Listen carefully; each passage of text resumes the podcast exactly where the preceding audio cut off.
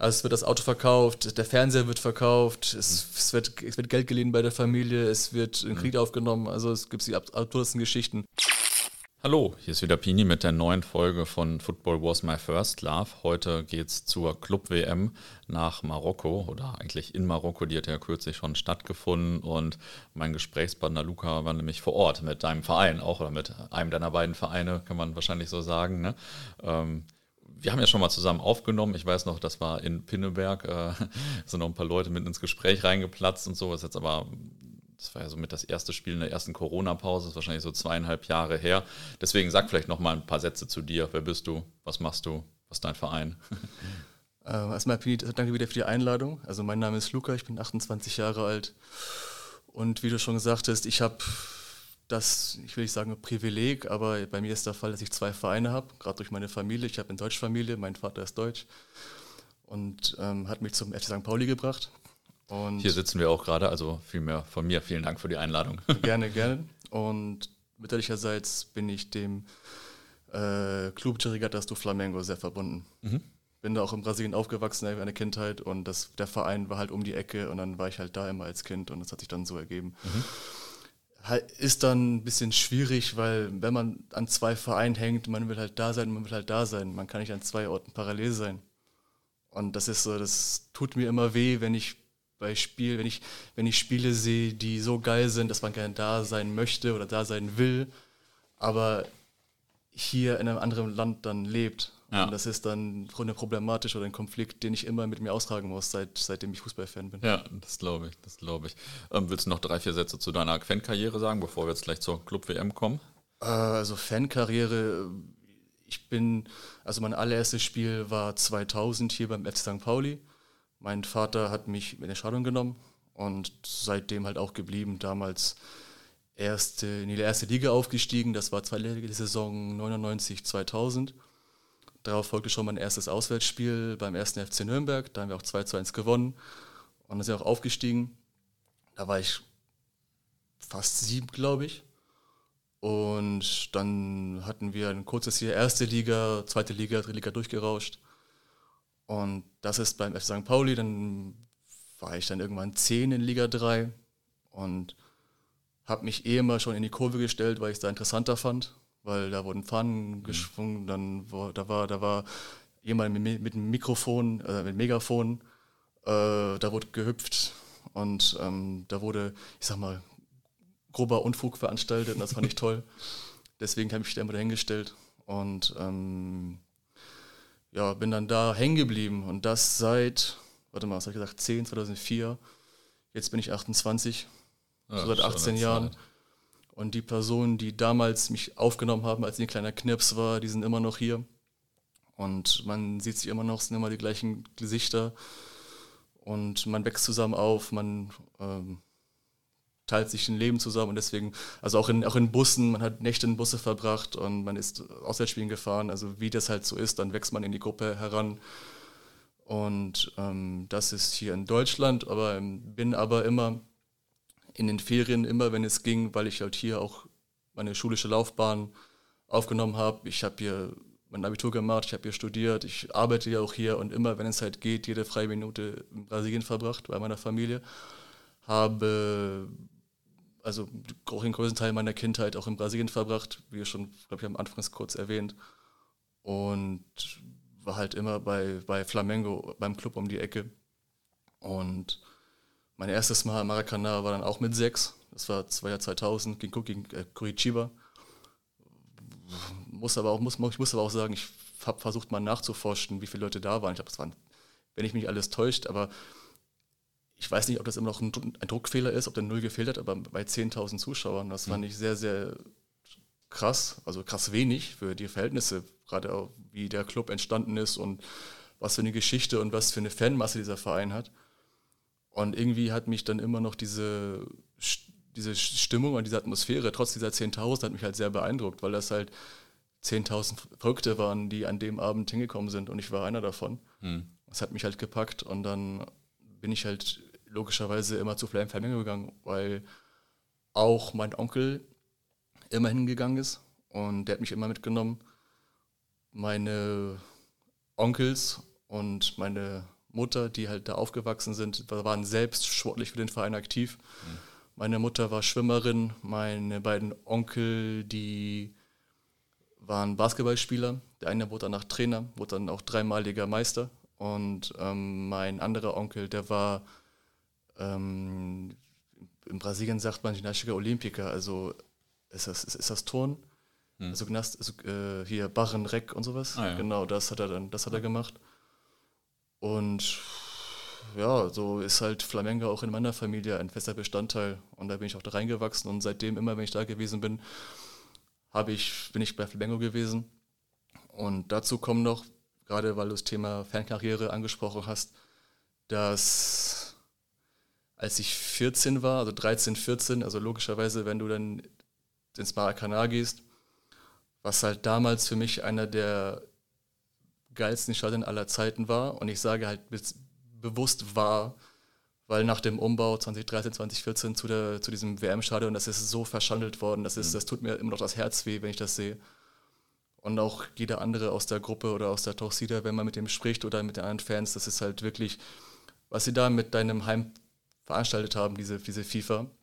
Oder, der halt, oder halt das Land auf Druck der FIFA, muss man sagen. Das ist schon sehr, das tut einen echt weh, das ja. zu sehen. Und dann, als ich dann 13 war, also ich, logischerweise jeder, der ins Marktkanal geht, ist halt die Kurve, also halt der Oberrang, wo halt die ganzen Gruppen beheimatet waren. Da, also das ist schon sehr, sehr imposant. Also das ist, da wird immer gefackelt, die Riesen fahren, ist, also die, man kennt ja aus Deutschland die großen Fahnen, vielleicht dreimal drei Meter, aber das ist, mhm. die Dinger sind noch größer. Mhm. Und man hat halt wirklich so einen dicken Bambusstock, wo man halt die Fahnen überziehen muss. Und das ist halt wirklich, ich habe die einmal versucht zu, zu schwenken mit 12, 13, da, da bin ich fast umgefallen mit dem Ding.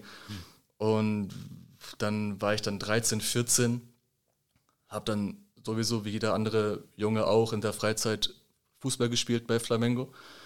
Und halt einer der Jungs, die mit mir gekickt haben, sein Vater saß am Spielfeldrand und nach dem Spiel kam man ins Gespräch und dadurch, dass ich ja in Helios gemacht habe, dass ich auch beim äh, FC St. Pauli halt bin, hatte ich sogar ein T-Shirt von FC St. Pauli an. Und dann hat er mich darauf angesprochen und gesagt, hier St. Pauli, cool und erzähl mal ein bisschen mehr und so. Und dann ähm, hat er dann rausgestellt, dass er der Vizepräsident der Torcida Jorving war. Mhm. Also nicht der Hauptgruppe, sondern einer der vielen Sektionen, die es gibt. Also ich weiß nicht, ob wir darauf nochmal zu sprechen, nochmal, nochmal zu sprechen kommen irgendwann später. Aber die Gruppe ist ja in zig Sektionen unterteilt. Und er war von dieser vierten Sektion, war der Vizepräsident. Und dann hat er mir seine Regatta geschenkt. Die Regatta ist in der, also die Regatta ist für die, die es jetzt, ähm, die es jetzt nicht sagt, ist ein Unterhemd also ein T-Shirt ohne Ärmel. Das ist eine Regatta. Eine Regatta sind halt, es ist halt das Trikot, was die Ruderer immer haben. Und da unter anderem Flamengo, Clube di Regattas do Flamengo heißt, das ist ein Ruderclub, 1895 gegründet, wurde erst später zu einem Fußballverein, also die Fußballabteilung ist 1911, 1912 gegründet worden, auch eine, auch eine geile Geschichte übrigens dazu. Und ähm, dann kam ich da so rein und das hat mich echt beeindruckt weil er das Logo der Gruppe auf Oberschenkel tätowiert hat. Das Logo der Gruppe ist, wenn man das mal googelt, das können die Hörerinnen und Hörer gerne mal parallel machen, Torcida Jorving Flamengo, dann ist das Logo ein Panzer mit drei Kanonenrohren und diese drei Kanonenrohre repräsentieren die drei Tore der Club WM 1981 mhm. gegen Liverpool, das 3 zu 0. Ah, okay. Das sind drei Tore. Da schaust du schon mal einen ein Wink quasi zur, zum äh, Club-Weltmeistertitel ja. von 1981. Ja. Und dann hat er mich da so eingeführt, Leuten vorgestellt und der Kontakt besteht bis heute. Wir haben uns leider in Marokko nicht getroffen. Ähm, da waren leider vergleichsweise wenig Leute am Start von aktiven Gruppen. Es waren alle Gruppen präsent. Leider mich, mich nicht mit so vielen Leuten. Aber trotzdem hat es Spaß gemacht, mit den Leuten ähm, da eine Woche zu verbringen. Hm. Ja, äh, jetzt hört man schon daraus, also das ist äh, bei Flamingo ist jetzt nicht nur einfach dein Verein, wo du Fan von bist, sondern ist ja richtig so eine familiäre Bindung da geradezu. Das ist ja schon krass, das ist vielleicht noch ein bisschen anders als jetzt bei, keine Ahnung, wenn du Bayern-Fan bist oder so, du hast selten jemanden in der Verwandtschaft, der da irgendwie äh, für den Verein schon Sport getrieben hat oder so, dann bei dem Verein. Also ganz spannend. Ähm, okay, dann erzähl doch mal, wie kam es, dass du zur Club-WM gefahren bist quasi? Wie, ähm, wie kurzfristig war das? Wie geplant war das? Wie kam es dazu? Also ich wollte schon immer mal, gerade aus brasilianischer Sicht ist halt schon die Club-WM ich will nicht sagen geiles Event, aber für die FIFA ist das wohl nur ein Event, für Fans ist das was viel Größeres. Ich hatte ja schon betont, wie wichtig die Clubweltmeisterschaft ist, also indirekt das äh, vermitteln lassen durch die drei Kanonenrohre. Mhm. Und ähm, deswegen war es für mich persönlich ein, ein Traum und ein Wunsch, selbst vor Ort zu sein, um das mal auch mitzuerleben. Und ich konnte 2019 aus verschiedenen Gründen, aus organisatorischen Gründen nicht da sein, als wir in Katar gespielt hatten und das Finale 0-1 gegen Liverpool verloren hatten. Ähm, deswegen war es für mich klar, als wir dieses Ding 22 gewonnen hatten, also 2022 im Oktober war das äh, Finalspiel, dass ich versuchen werde, alles zu tun, dass ich vor Ort bin. Und das Problem ist ja jetzt gewesen, dass so gut wie alle Finalteilnehmer feststanden, aber es halt nie klar war, wo das genau stattfindet. Es wurde vor jetzt halbe Jahr davor gesagt, es soll halt Japan machen, weil gefühlt war Japan immer hm. Der Austragungsort, auch schon damals in den 80er, 90ern. Ja. Und Japan hat dann verlauten lassen, dadurch, dass es halt die Covid-Corona-Zeit noch war, dass sie für die Organisation dieser Veranstaltung oder, und, die, und oder die Sicherheit nicht garantieren können. Deswegen haben wir zurückgezogen. Dann kamen noch andere äh, Länder ins Spiel. Ich muss halt sagen, ich, dadurch, dass ich zu dem Zeitpunkt einen neuen Job angefangen habe, ähm, wäre jetzt Japan gerade durch die Entfernung und die Kosten, glaube ich, nicht der beste Ort gewesen, um sofort hinzufahren. Andere Kandidaten waren halt Katar, logisch. Ähm, dann noch die USA, wo ich gesagt hätte, ja, okay, wäre wär irgendwie drin gewesen. Und dann Marokko als Option, wo ich dachte, okay, Marokko aus meiner deutschen Sicht jetzt hier ist für mich am besten. Dreine, ja. Dreieinhalb Stunden Flug, nämlich würde ich auf jeden Fall machen. Und das Problem war dann, dann war es Ende Oktober das Spiel in, ähm, in Guayaquil in Ecuador. Und es war halt immer noch nicht klar, wo das stattfinden wird, die Club-WM. Und das zog sich hin, das zog sich hin. Und dann kam auch schon die Weltmeisterschaft in Katar. Hm. Und es wusste immer noch keiner, wo die Club-WM stattfindet. So, dann haben wir halt überlegt, was, was, was, was macht man jetzt? Ich so, ja, du kannst halt nichts machen, außer bis dieser, bis der korrupte Haufen der FIFAs irgendwann ihre beste WM aller Zeiten, wie sie es nennen, dieser Blödsinn endlich vorbei ist und die es irgendwann veröffentlichen. Und so wird es auch kommen. Und dann war das, ich weiß nicht, wann das Finale war, aber zwei, drei Tage später haben die es gesagt, offiziell, es wird Marokko sein. Und das muss man sich mal reinziehen. Das war, ich glaube, so 18., 19., 20. Dezember um den Dreh. ja. Dezember, also offiziell sechs Wochen vor Turnierbeginn. Äh, ich hatte bei Wikipedia gelesen, dass irgendwie Mitte Dezember war. Ich dachte, die haben Fehler gemacht, aber es war. Nee, das so. war wirklich so. Und ich dachte, das kann nicht deren Scheiß ernst sein. Und habe mich dann um Flüge bemüht. Und das Problem war halt dann, das war das Problem, also Problem Nummer eins, wo findet statt, haben wir jetzt schon mal geklärt. Problem Nummer zwei ist dann, jetzt wann genau? Das haben die irgendwann, glaube ich, einen Tag später hm. veröffentlicht, wo man halt dann sagen konnte, okay, in der Woche werde ich mir frei nehmen und werde dann hinfahren. Problem, das ist Problem Nummer zwei gelöst. Problem Nummer drei kam dann, aber wo jetzt genau? Hm. Das haben die auch nicht gesagt. Die haben nur gesagt Marokko und mal gucken, wo genau. Ja, die, die, haben gesagt Marokko und wann. Ja. Also ja, okay, gut, aber es bringt mir jetzt nichts. Ich muss ja noch wissen, wohin ich, ja. fahr, wohin ich fahren muss oder fliegen muss im besten Falle. Und dann zog wieder eine Woche ins Land, bis sie halt bekannt gegeben hatten, wo das genau stattfindet. Aber ich konnte in der Woche, wollte halt auch nicht warten. Deswegen hatte ich mir mal eigeninitiativ mich selbst drum gekümmert.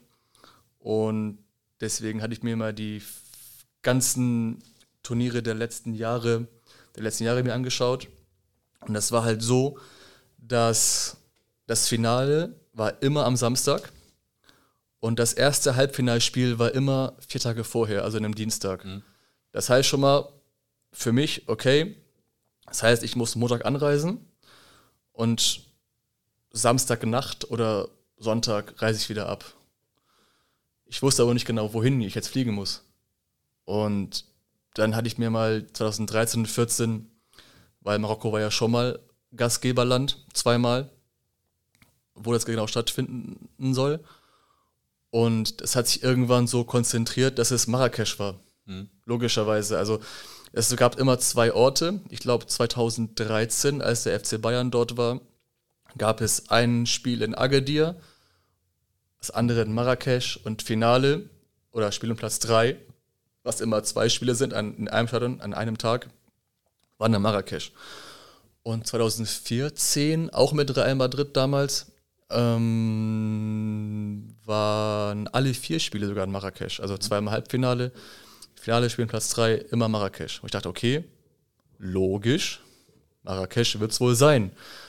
Hatte darüber Rücksprache mit einem Kumpel von mir, der meinte, ja, es wird wohl wieder Marrakesch sein, ne? So, ja, klar, denke ich auch. Flüge gebucht. Eine Woche später, was sagen Sie? Das erste Spiel ist in äh, Tanger, also am anderen Ende des Landes. Und das zweite Spiel ist in Rabat. Und Finale ist in Rabat, der Hauptstadt. Mhm. Ich sagte, ja, super.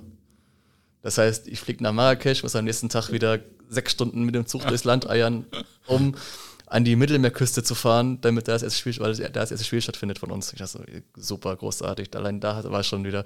Und ich habe dann meine Unterkunft storniert in Marrakesch, habe dann diese sechs Nächte, die ich hatte, gekürzt auf eine Nacht. Und dann bin ich dann am genau Montag früh, den 6. Februar, wenn ich mich richtig erinnere, doch 6. Februar, bin ich dann über Mailand nach Marrakesch. Oh, okay, krass. ja, das ist auf jeden Fall schon äh, eine gute Geschichte vor der Geschichte. ähm, Und das war noch nicht, das war, das war erst der Anfang. Das Beste, das Beste kommt ja noch. ja, ja, jetzt äh, frage ich nämlich gleich nach den Karten, glaube ich. Oh Gott, oh Gott, oh Gott.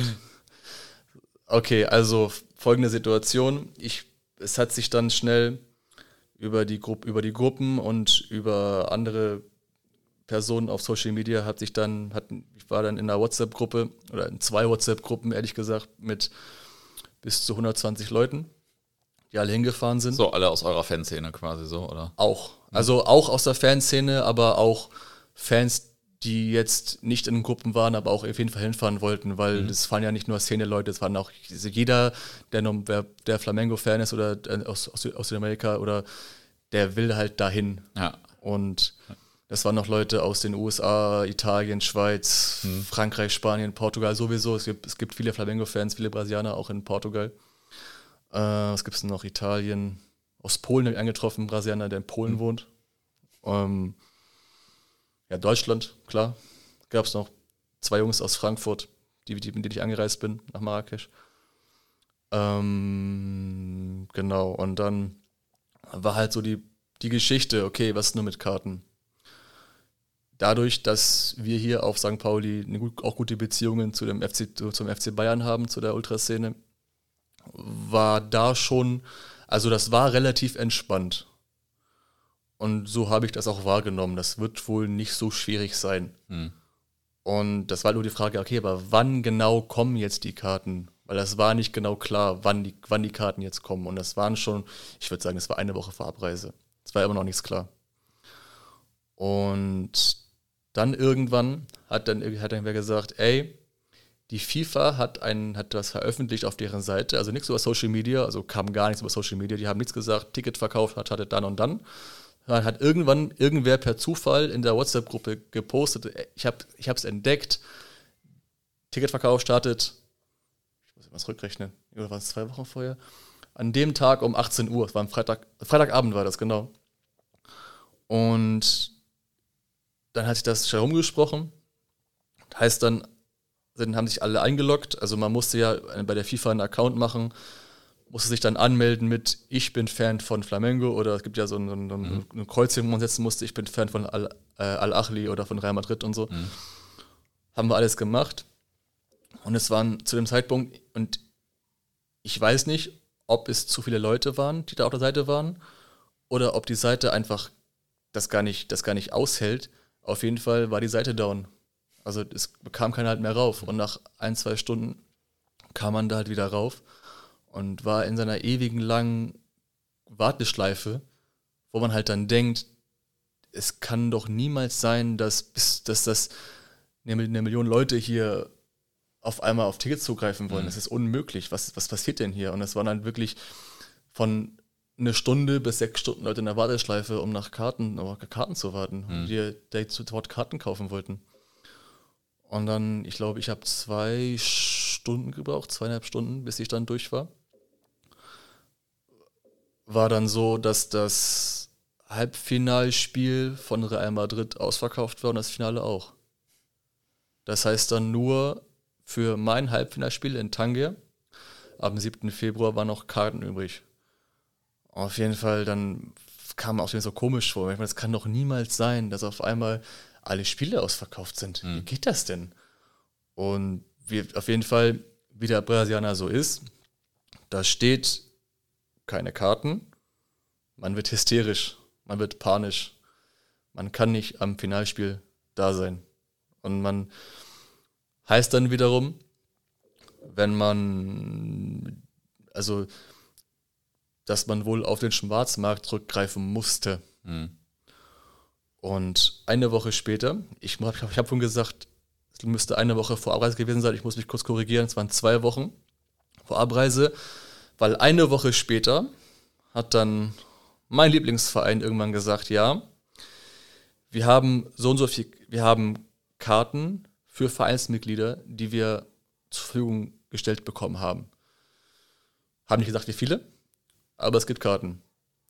Du Vereinsmitglieder mit der Voraussetzung, dass Vereinsmitglieder können bis zu zwei Karten kaufen. Nee, zwei Pakete. Das heißt, es beinhaltet einmal Halbfinale und Finalspiel, also, also oder um Platz drei, wie auch immer. Können bis zu zwei Karten kaufen, zwei Pakete kaufen und müssen die aber vor Ort abholen. Ist jetzt nicht so, dass man sagen, ja, okay, aber da ja die meisten, die ja hingefahren sind, auch Vereinsmitglieder irgendwie waren, ich muss sagen, aus meiner Sicht lohnt sich das nicht, weil wenn ich hier, hier lebe und wohne und ich habe ich hab, ich hab da meine Leute, die halt für mich Karten besorgen. Mhm. Und das war dann so, dass dann eine Woche vor Abreise an einem Freitag um 10 Uhr Ortszeit in Brasilien, dass dieser Kartenverkauf freigeschaltet wird und man als Mitglied da die kaufen kann. Und ich habe mich dann mit meinem mit meinem Kollegen, der das da kaufen sollte, der auch selbst dann vor Ort war, ähm, so abgesprochen, hier, ne, du kaufst für mich, ist alles, machen wir dann so. War das dann, und das kam er dann in die Warteschleife, also, also, nicht, also nicht mal Warteschleife. Er ist, hat sich dann eingeloggt und dann gab es einen Timer, der runterlief. Ne, bis mhm. 10 Uhr. Kaum war es 10 Uhr und eine Sekunde, stand da Escotado. Hm. Ausverkauft. Und alle haben nicht verstanden, wie das was, was, was passiert gerade hier, weil es ist nur eine Sekunde war es online und nicht mal, also, gab es überhaupt keine. Also, hm. also man konnte, die Leute, die in Brasilien waren, konnten nicht darauf zugreifen. Hat sich dann aber wiederum rausgestellt, dass die Mitglieder im Ausland das gekauft haben. Die hatten Zugriff drauf. Also irgendwas war ein Problem im Land, dass Brasilianer nicht darauf zugreifen konnten, ah, nur die krass. ausländischen Mitglieder. Ja. Heißt, man war doppelt angepisst ja. auf den eigenen Verein. Und der Verein hat sich in keiner Sekunde irgendeiner Weise kommuniziert, wie, Junge. also hat sich in irgendeiner Art und Weise bemüht um Tickets oder um die Fans oder so. Mhm. Nicht mal bemüht. Also nicht mal so ein kleine, also ich, ich habe darüber länger mit einem der Leute in, also einen der, einen der aktiven Leute darüber gesprochen, sowas wie Fanbeauftragter oder so das gibt's da gar nicht. Hm. Man bräuchte echt eine Stelle für einen Fanbeauftragten, weil das wäre sonst noch nie passiert. Dann habe ich denen das erzählt, wie das hier, hier abläuft in Deutschland, dass es unter anderem ein Kriterium ist für einen Profiklub, ja. um eine Lizenz zu kriegen in einem Ligabetrieb. Das ist da unvorstellbar. Das, hm. das, also, der Club hat sich auf keine Art und Weise irgendwie kommuniziert oder positioniert. Und es wurde nicht mal gesagt, also wir haben innerhalb der Fanszene, also der, der Fans, uns abgesprochen, wir kaufen für die Blöcke Karten. Also hinterm Tor. Mhm. Das heißt, glaube ich, in der Sprache, ich habe ja sogar hier ein, zwei Tickets mitgebracht. Die Hörerinnen und Hörer können das jetzt nicht sehen. Aber hier wurde dann gesagt, zum Beispiel hier, Kategorie 3 ist hinterm Tor. Und ähm, die, Stadt Tange, also Tange ist ja im Norden von Marokko, also vor, also ne, dann an der Mittelmeerküste, die hat ihr Stadion von 45.000 auf 56.000 erweitert, nur für die Club-WM. Und ähm, man konnte jetzt nicht spezifisch sagen, also anklicken Nordkurve oder Südkurve, sondern man kriegt nur Kategorie 3. Und ähm, das heißt dann, man wurde scheinbar blind gewürfelt. Hm. Du kommst da hinterm Tor, du da hinterm Tor, oh du da hinterm Tor und da hinterm Tor. Das heißt dann, man konnte so als, als Gruppe nicht richtig zusammenstehen. Man hat sich dann vor Ort dann abgesprochen, dass man in Sektor 8 geht. Ich habe meine Karte hier, steht ja Sektor 4. Hm. Das ist auf der anderen Seite vom hinterm Tor. Das heißt, wir sind alle am Raum gegangen und haben sich haben dann in, in Sektor 8 gestellt. Mhm. Sowas zum Beispiel, dass man, dass man sich, dass man die Mühe zeigt oder das als Verein hingeht und sagt, guck mal, wir haben, ja. es gibt 20.000 Brasilianer mindestens, die hinfahren wollen. Lass uns denen doch die Kurve in dein Tor geben. Hm. Oder so. Ja. Ist nicht geschehen. Das wäre echt simpel. Ja. Es ist, nicht, es ist nicht, nicht geschehen. Und die Leute, die sich für sowas interessiert, ähm, dürfte ich noch erinnern, also dieses Extrembeispiel oder auch das beste Beispiel, was Corinthians vor, war das 2012, ne, vor 11, 12 Jahren, als die Chelsea in, ist Tokio, Yokohama, weiß ich gerade nicht, ähm, wo sie mit 30.000 Leuten da waren, ähm, hinterm Tor die Tribüne voll gemacht. Das ist schon ein geiles Bild, muss ich ja, schon sagen. Ja, ja. Und dieses Bild diese Kurve hinterm Tor, die wir hatten, das war wirklich, also hinterm Tor waren wir 10.000 Leute, aber es waren noch weitere 10.000 überall verteilt im Stadion. Hm. Dass man sich nicht mal die Mühe gemacht hat zu sagen, ja. du bist Flamengo-Fan, du gehst in Sektor 8, ja. du gehst da hinterm Tor, das ist die, die, die Nordtribüne gewesen in dem Falle. Dass, man, dass das nicht geschehen ist, war schon echt enttäuschend und war schon echt traurig, weil man hätte ein viel besseres Bild abgeben können. Und es gibt halt so viele Leute, die sich die Mühe gemacht haben, sechs Wochen vor Turnierbeginn noch hinzureisen. Und dann nochmal umso mehr, dass viele Tickets an irgendwelche Agenturen gingen, mhm. die das äh, mit, mit, äh, mit dem Paket halt verkauft hatten, mit Anreise und Hotel und wie auch immer. Kann man zwar meinetwegen machen, aber ich fand die Preise ein bisschen zu überzogen. Und ähm, war also ich habe mich darum jetzt nicht gekümmert. Also es werden auch, also viele machen das und ich kann das ja auch verstehen bei einigen Leuten. Ich meine, wenn man als Brasilianer mal das Privileg oder den Luxus hat, endlich mal rauszukommen aus dem Land und eine Woche mit dem Verein irgendwo hinzufahren und das doch verbinden kann mit einem Urlaub. Ich meine, man hat nur zwei Tage Fußball in der Woche, wenn man jetzt äh, äh, Fan eines Vereins gewesen wäre, wenn man da spielt dass man das eben verbinden kann mit dem Urlaub und ähm, so das schon mal vorgegeben bekommen hat und das buchen kann. Das nehmen, also viele Brasilianer arbeiten auch sehr hart. Mhm. Und dann, dass sie endlich mal diesen Luxus mal hatten, eine, eine Art All-Inclusive-Urlaub zu buchen für mhm. sich mit Tickets für ihren eigenen Verein, hat sich das dann so. Es, deswegen machen das auch viele. Deswegen machen es auch viele. Aus meiner deutschen Sicht, das verstehe ich nicht. Das würde ich, glaube ich, auch niemals tun. Also nicht glaube ich, das werde ich auch niemals tun, weil ich mir eine gewisse Art von Unabhängigkeit mir bewahren möchte. Und da sind auch viele Karten hin, hingegangen an diese Agenturen, die halt teurer verkauft hatten. Und halt logischerweise an die Einheimischen. Und meine marokkanischen Freunde wissen es jetzt ja auch, die hier wohnen. Ich bin mit denen auch gut befreundet. Die wissen auch, der handelsfreudige Marokkaner, wenn er eine Karte für 20 Euro kauft und die, die die für 80 verkaufen kann, dann macht er das. Ja, ja. Das würde, glaube ich, glaube ich, auch jeder andere normale Mensch, mhm. glaube ich, doch tun. Gerade auch Marokko aus und Land relativ ähnlich wie Brasilien. Man muss auch halt arbeiten, um an Geld zu kommen. Und wenn du dir, dir durch Tickethandel was dazu verdienen kannst, machst du halt dann das. Und das war es in dem Falle jetzt auch in meiner Situation. Ich meine, ich bin angereist. Nicht immer das, es ging sogar noch mal zwei Tage vorher. Vielleicht Tage. noch eine Frage zwischendurch. Ja, ist das so bei den äh, brasilianischen Fans, wie man das manchmal so liest oder hört, dass sie dann, keine Ahnung, ihr Auto verkaufen, um zu, zum dahin fahren zu können und so weiter? Ja, klar. Ja. Also es wird das Auto verkauft, der Fernseher wird verkauft, es, mhm. es, wird, es wird Geld geliehen bei der Familie, es wird ein Krieg mhm. aufgenommen, also es gibt die absurdesten Geschichten. Mhm. Ähm, einer hat mir erzählt, er hat für die ganze Reise jetzt 10.000 Reals bezahlt, das ist ungefähr in Euro 2.000 Euro. Mhm. Das ist schon, also jetzt so für mich, würde ich sagen, so 2000 Euro für eine Woche ist schon, ist schon, ist schon, ist schon gut eine Menge, würde ich mhm. sagen. Und dann für einen Brasilianer ist das nochmal umso, umso härter. Ja. Und ähm, es wird von überall versucht, irgendwie Geld zu generieren. Und ist halt auch so, dass in den Gruppen, in aktiven Gruppen auch sehr, sehr viel Geld äh, auch selber fließt, auch unter anderem, weil man Paten hat oder Werbepartner ähm, wenn man zum Beispiel eigene Partys veranstaltet, eigene Feiern veranstaltet, ähm, dass das Bier von Firma X kommt, die dann sagt, ihr kriegt das Bier günstiger, aber wir äh, sind euer Bierausstatter quasi mhm. für, für, für, für den Tag oder wie auch immer und dass dann da irgendwie Geld verdient wird. Also die Gruppen in Brasilien verfügen auch über eine gute Menge an Geld. Dass dort, dort auch viele Mitglieder hinfahren konnten. Mhm.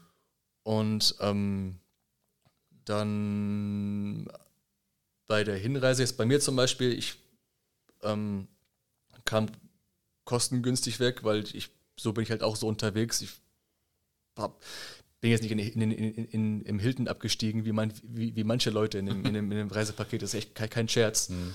Ähm, ich bin dann selbst alleine angereist mit einigen Leuten aus Frankfurt.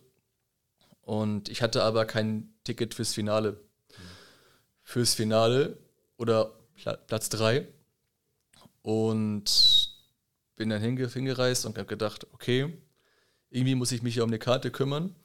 Und was, um, um, um kurz mal äh, ähm, aufzugreifen, was ich vorhin sagte, ein paar Tage vorher, vor der Anreise, hatte irgendwer auf den, äh, kam irgendwer auf den Gedanken, ähm, dass es oft nicht auf den Gedanken, hat uns darauf aufmerksam gemacht, dass es ein, auf Facebook eine Funktion gibt.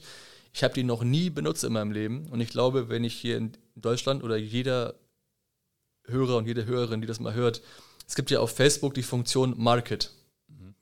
dass man auch über Facebook Sachen verkaufen kann. Ja. Ich glaube, jeder Mensch, der es, so war ich auch bis vor ein paar Wochen, denkt, dass es eine unseriöse Plattform ist. so. Auf jeden Fall habe ich mir diese Funktion mal zu eigen gemacht, weil dort ähm, viele Karten angeboten wurden. Klar, zum doppelten Preis, dreifachen Preis, vierfache, vierfachen Preis. Und habe mir dann quasi die, die, die Ortung, jeweils in Casablanca, Rabat, Marrakesch, ähm, mhm. Umkreissuche gestartet und dann waren auch Leute da, die halt Karten verkauft hatten. Und dann habe ich die Leute mal angeschrieben wie es halt so aussieht. Ja, moin, ich möchte eine Karte. Ähm, also versucht zu handeln, die waren relativ stur. Von 100 Euro, 120. Einer meinte 80, dann meinte ich, gut, nehme ich. Also, also 800 Dirhams in dem Falle, was jetzt in, umgerechnet 75 Euro gewesen wären, wo ich meinte, okay, ja klar, passt, nehme ich. Hm. Er war aus Casa, also er ist aus Casablanca, ist sogar, hat sich herausgestellt, dass er in der Ultra-Gruppe von Wydad Casablanca ist, ah. die sogar auch bei der Club-WM waren. Und der hat mir eine Karte verkauft. Und ich bin dann aus Marrakesch, also ich habe so Hand drauf geeinigt, dass ich seine Karte nehme.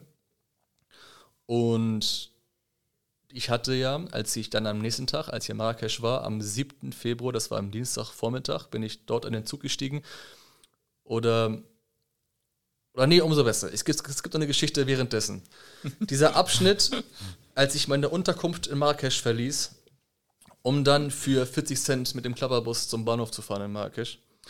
In dieser WhatsApp-Gruppe, die halt dann war, wurde dann gesagt, es gibt das Gerücht und der Plan war halt so, Spiel Nummer 1 Flamengo, Dienstag in Tanger, Halbfinale Nummer 2 in Rabat, Real Madrid gegen Al-Achli. Finalspiel und Platz 3 sind, sind so gut wie es ist immer so, dass zwei Spiele an einem Tag im gleichen Stadion. Mhm. Das war halt der Plan. Kaum komme ich am Bahnhof an, kommt das Gerücht auf, ich glaube, Wortlaut, ich glaube, diese Schweine ändern den Spielort. Mhm. Gegenfrage, was meinst du? Was, wovon redest du da? Ja, die wollen das aufsplitten, dieses Finale um Platz 3. Einmal Tange, einmal Rabatt. Okay. Also Platz 3, das Spiel soll in Tange sein, Finale in Rabatt. Okay, alles klar. Nochmal Grund B, dass wir dieses Scheißspiel heute gewinnen. Und weil nochmal nach Tange, also zweimal, ich weiß nicht, komm, das muss jetzt nicht sein. Und ähm, habe dann im Zug viele Leute getroffen, die von überall her angereist sind. Sind dann zusammen mit dem Zug hochgefahren, hatten eine halbe Stunde Aufenthalt, Schrägstrich, äh, Umstieg in Casablanca. Da habe ich auch meinen, meinen marokkanischen Händler getroffen, meinen Verkäufer, mhm. ähm, Yassin, mit denen, denen habe ich heute noch Kontakt. Ja, also cool. wir schreiben immer noch ab und zu mal auf äh, WhatsApp und so. Cooler Typ. Und ähm, der hat mich da getroffen. Also ich habe gesagt, Diggi, ich bin für eine halbe Stunde in Casablanca, willst du mich, willst du mich treffen? Okay, alles klar, passt. Und hat er mir da, mich da getroffen und mir die Karte gegeben. Ähm, hätte er nicht machen müssen, aber hat er gemacht. Mhm. Aber das fand ich echt cool. Und sind von dort aus dann weiter nach Tange. Ähm, hab da meine Sachen schnell in meiner Unterkunft da rausgeschmissen.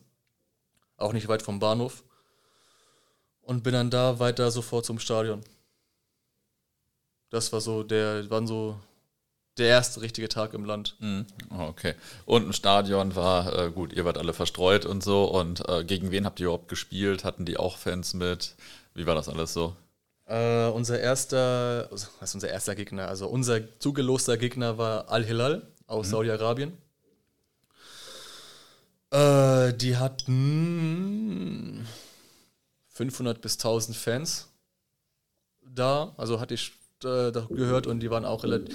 Das war so eine Trommeltanztruppe. Also die mhm. waren auch, also normale Fans, die haben da ihre Stimmung gemacht, ihre, ihre, ihre, ihre, Trommel, ihre Trommel gehämmert da und dann hatten eine gute Zeit.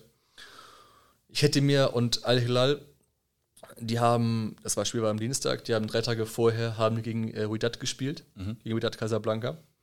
Und ich denke mal, der eine oder andere, der hier jetzt zuhört, der dürfte von vorletzter Woche einige Videos und Clips und Reels mhm. gesehen haben von Wydad, die Covid am Tor in Rabat. Das war schon sehr beeindruckend. Auch wenn wir als Verlängerung, also ich, also klar, die hätten uns stimmungsmäßig überrollt komplett. Das ist, das ist halt, wäre logisch gewesen. Hätte, ich hätte aber persönlich richtig gerne gegen die gespielt, mhm. weil Wydad Casablanca gegenüber zu stehen, im gleichen in, in dem Spiel, das wäre, glaube ich, ja.